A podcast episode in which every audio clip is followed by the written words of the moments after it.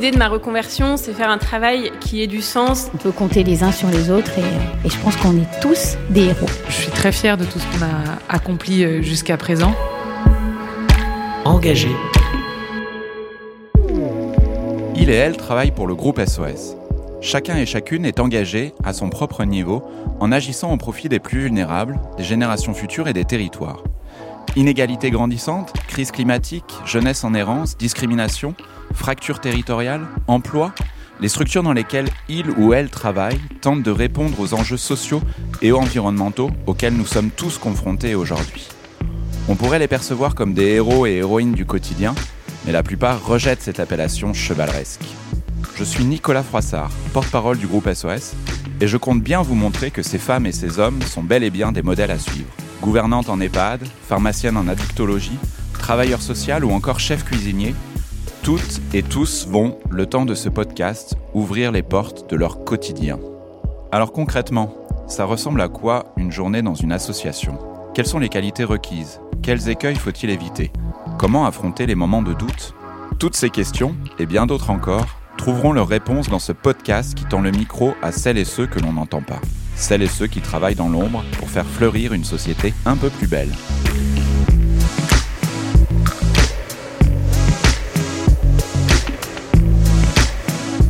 Petite, elle rêvait de devenir institutrice.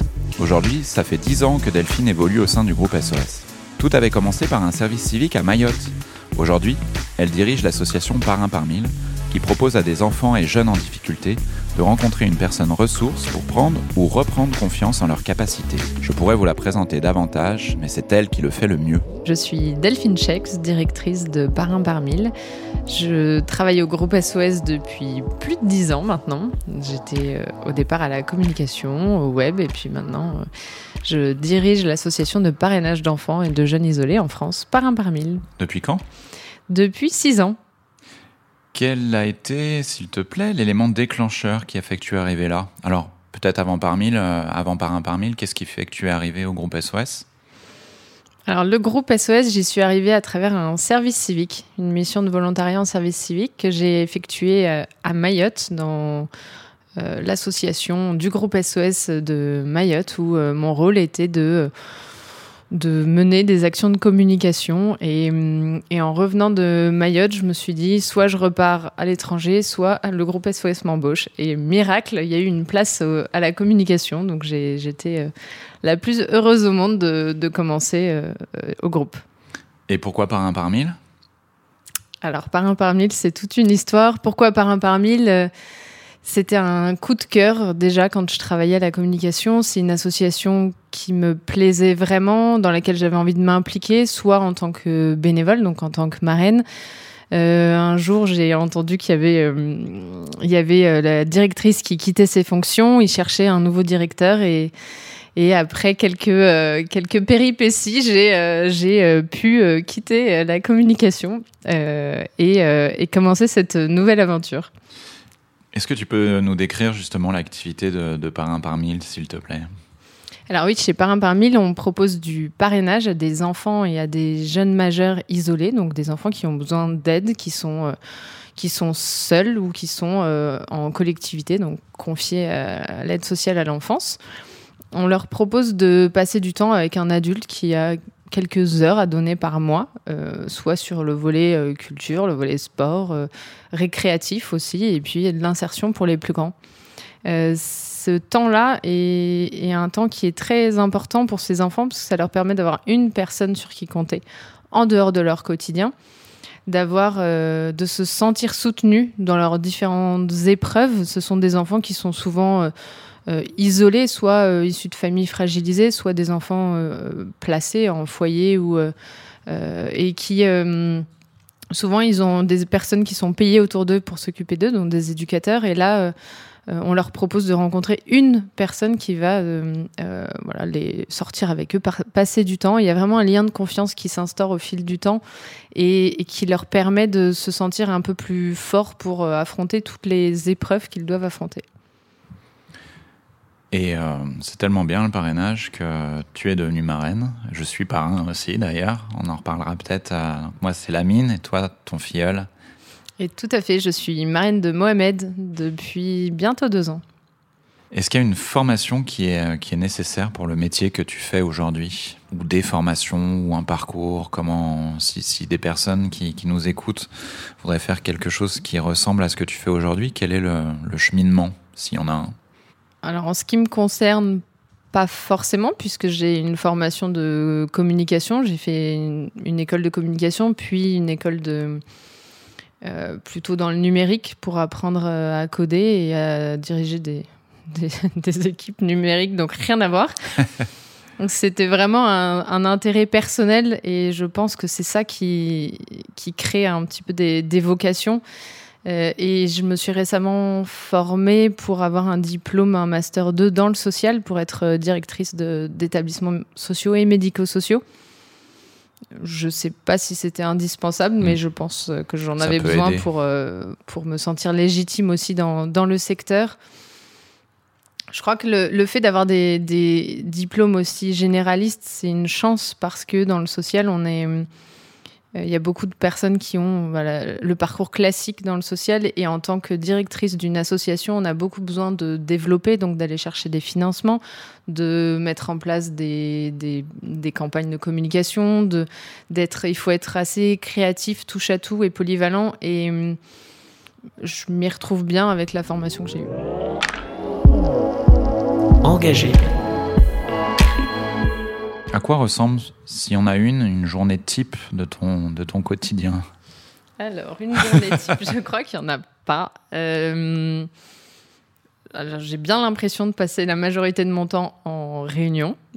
Si c'est, euh, ça doit ressembler à ça, une journée type, de plus en plus en visio, donc avec euh, un casque sur les oreilles, euh, pour animer les équipes. Je une journée type, c'est à la fois d'accompagner les antennes de parrainage, puisqu'on a, euh, est présent sur 12 départements en France, et donc d'accompagner les responsables d'antennes euh, dans leur quotidien, dans leur euh, management bah, du quotidien de leurs équipes. Également de, réfléchir au financement, d'aller rencontrer des partenaires, des nouveaux partenaires, de travailler la communication. J'alloue encore beaucoup de temps à ce sujet parce que parce qu'on en a besoin, que c'est un environnement qui est quand même concurrentiel, donc euh, c'est un temps qui est considérable. Un peu d'administratif aussi, puisque euh, en tant que voilà, directeur, il y a une grosse part d'administratif de, en tout genre. Donc de plus en plus, euh, on grandit, donc je suis aidée pour faire tout ça. Euh, mais au départ, j'ai tout fait. Euh, beaucoup de choses, beaucoup d'administratifs, RH, paie, etc., en lien avec les, les, services du groupe SOS.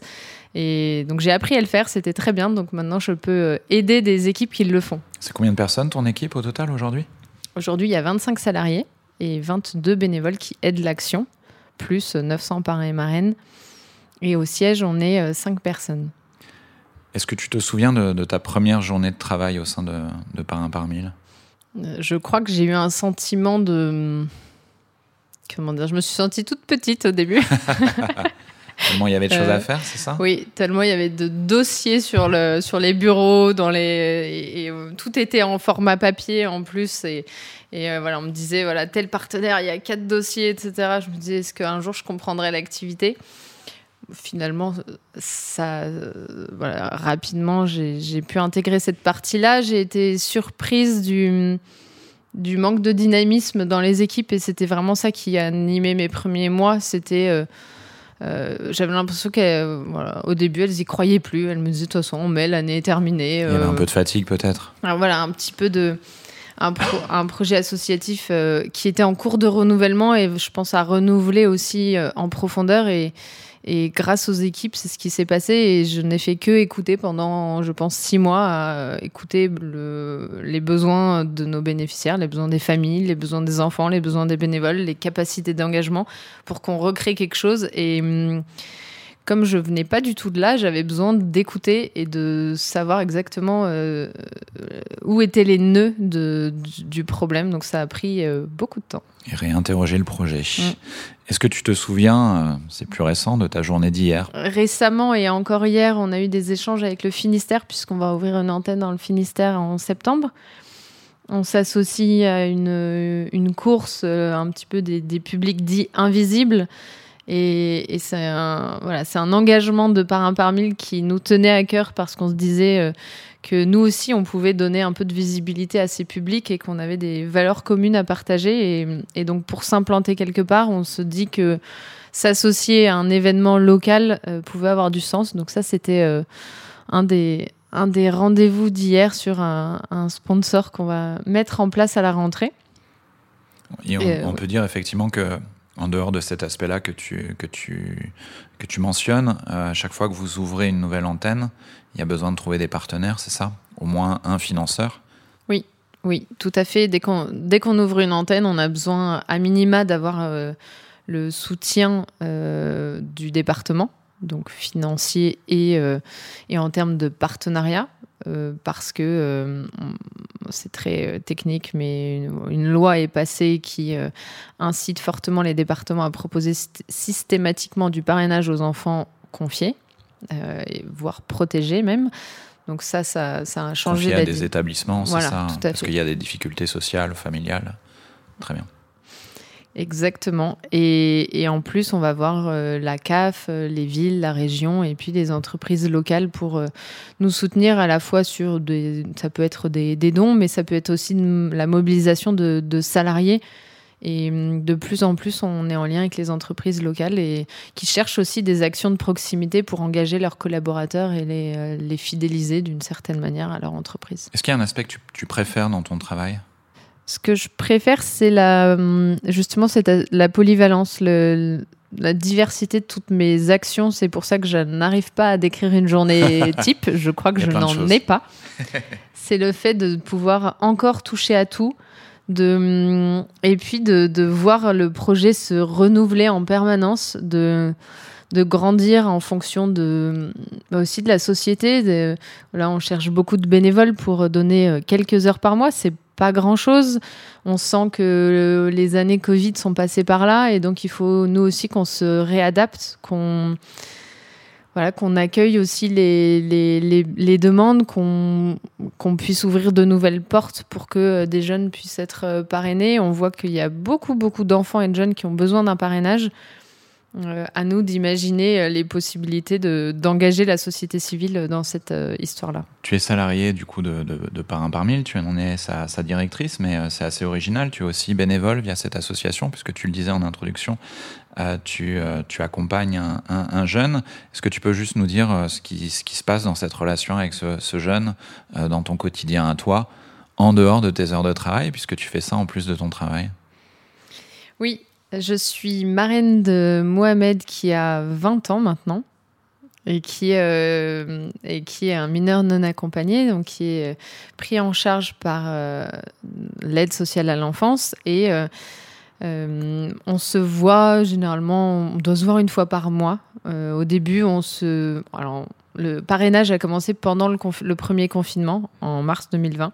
C'était pas idéal, idéal, mais euh, c'est comme ça. Euh, c'est mieux que rien. Voilà, c'était. Donc on s'est appelé, on a fait des recettes de cuisine à distance en visio avec mes enfants, avec lui, c'était rigolo. Euh, et rapidement, on en est venu aux enjeux professionnels parce qu'il cherchait, il cherchait à l'époque à se réorienter. Il n'était pas satisfait de sa formation, donc euh, l'idée c'était aussi de le pousser à terminer ce, avoir ce premier diplôme et puis ensuite de pouvoir penser euh, son avenir, son rêve, c'est d'être conducteur de train. Et, hum, voilà, on a réussi à avoir une, place, une alternance euh, à la SNCF. Et maintenant, euh, euh, ça fait un an qu'il est en bac pro. Il est hyper content. Et hum, dans les petites anecdotes, je crois que c'était en septembre ou en octobre dernier, il y avait la journée des familles à la SNCF.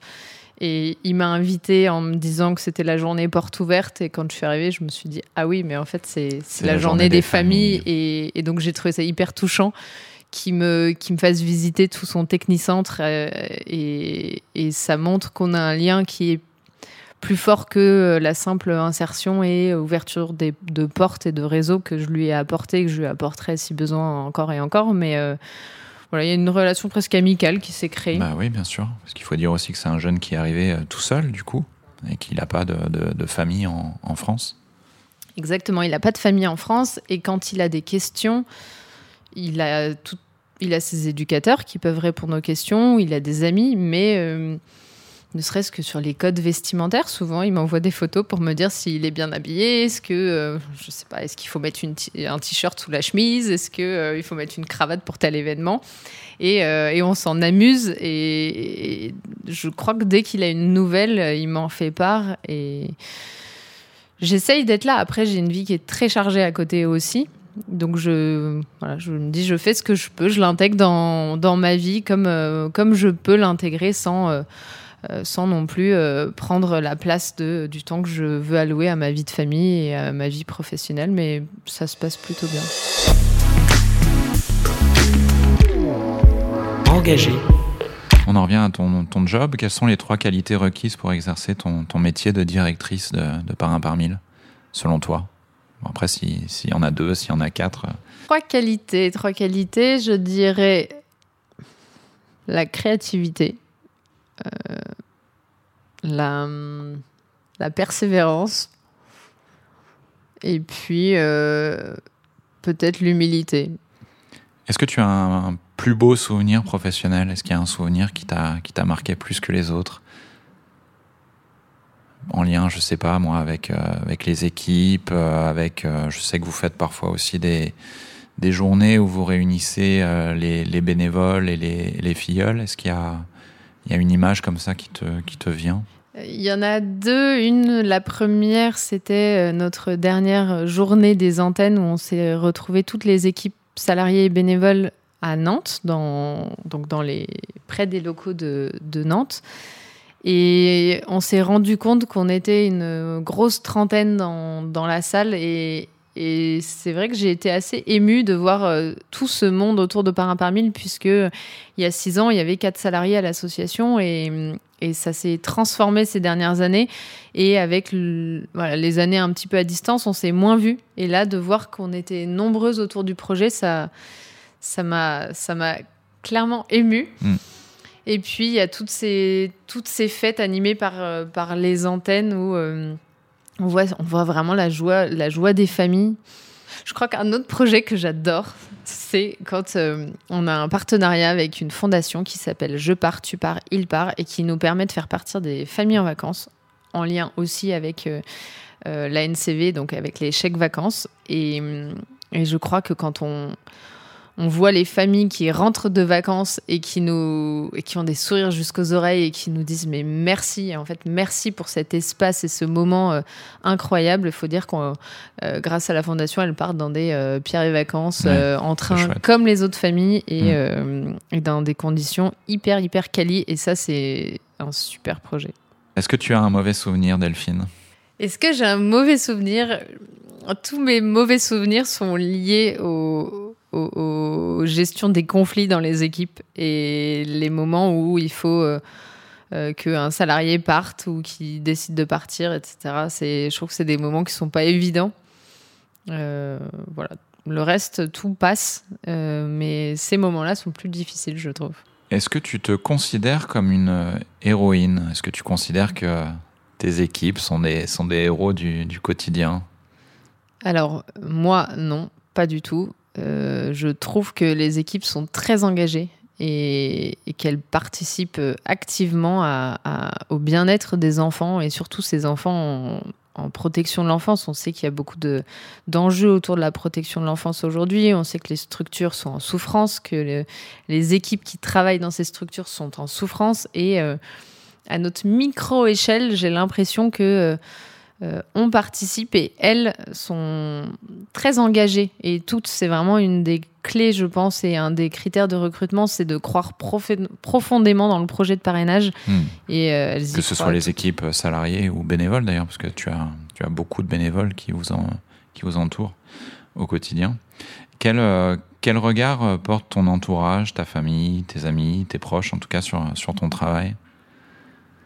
Est-ce qu'il y a un regard particulier Est-ce qu'il y a une forme de, je ne sais pas si on peut dire d'admiration, mais en tout cas d'intérêt particulier pour, pour Alors, ce que tu fais Quel regard? Les regards sont multiples. Il y, a, il y en a certains qui sont qui, qui, qui trouvent que c'est très chouette et que c'est un super engagement.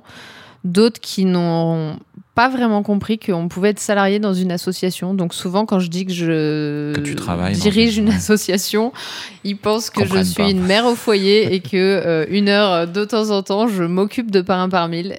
Et je dois avouer que c'est euh, l'étiquette la plus fréquente. Et hum, voilà, le secteur associatif, on a toujours cette vieille image à l'ancienne de, euh, bénévoles retraités qui vont euh, œuvrer pour, euh, pour l'association, alors que j'ai plus l'impression de travailler dans une PME. Mais c'est assez méconnu et donc mon entourage pense, je pense que je suis bénévole dans une association. Et toi, quel sens, si on résume, on en a pas mal parlé, mais si tu devais résumer un peu le sens que tu donnes à, à ton travail, comment tu, comment tu résumerais ça? Le sens que je donne à mon travail, je pense que c'est ce qui me porte le plus aujourd'hui. Mon travail, c'est. Hum, je me sens utile. Je sens que. Je sens que euh, je fais avancer les choses avec cette association. Encore une fois, j'ai tout à fait conscience que c'est euh, euh, un tout, tout, tout, tout, tout petit bout de la solution pour les enfants. Mais il faut aussi, euh, voilà, de temps, enfin, je trouve que c'est euh, petit, mais euh, c'est concret. Et, et, je m'y retrouve très bien. Et, et, je suis très fière de porter de porter le parrainage, de voir que que le parrainage a avancé ces dernières années, que on en parle de plus en plus du mentorat, du parrainage, c'est la même chose, c'est euh, et, plus ça va, plus je me dis que oui, peut-être que Parrain par mille fait euh, partie de cette histoire-là et je suis contente de, porter tout ça euh, pour Parrain par mille. Donc, tu dirais que ça, ça influence la société même de façon générale? Pour ceux qui connaissent le parrainage, oui. Souvent, les gens pensent, pensent parrainage à l'international, donc de donner de l'argent à des enfants qui sont loin. À l'autre bout du monde. À l'autre bout du monde le parrainage de proximité tel qu'on le propose est, assez méconnu et hum, certains vont le faire dans un cadre familial ou informel d'aider un, enfant, leur neveu, euh, leur voisin, etc. à, grandir, à trouver leur stage, euh, euh, l'intégrer dans leur vie de famille parce qu'ils voient que l'enfant s'ennuie chez lui, etc.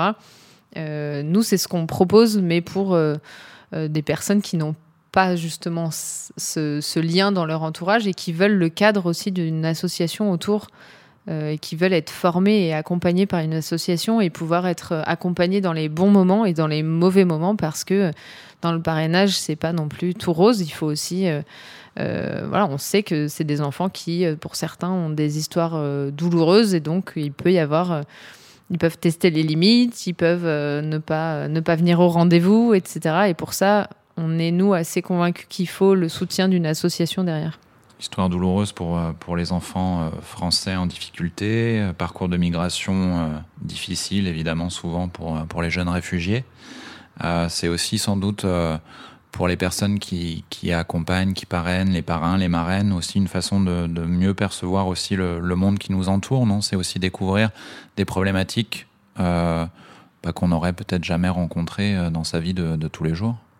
Complètement. Complètement. La, majorité des, bénévoles qui, agissent avec Parrain par mille ne connaissaient pas la protection de l'enfance avant de, de, rencontrer leur filleul, ne connaissaient pas la, la difficulté euh, du, quotidien à la fois des, enfants euh, qui, qui sont en protection de l'enfance et qui doivent, qui ont des enjeux euh, pour, pour avoir leur contrat, pour pouvoir être toujours protégés finalement par le, département, et puis les mineurs non accompagnés ou les mineurs isolés étrangers, en fonction de voilà qu'on peut, la société civile peut les appeler aussi les migrants, sont méconnus on ne sait pas, et souvent on a des retours de bénévoles qui nous disent mais je ne savais pas à quel point c'était difficile d'obtenir un titre de séjour et à quel point il faut être exemplaire pour l'obtenir.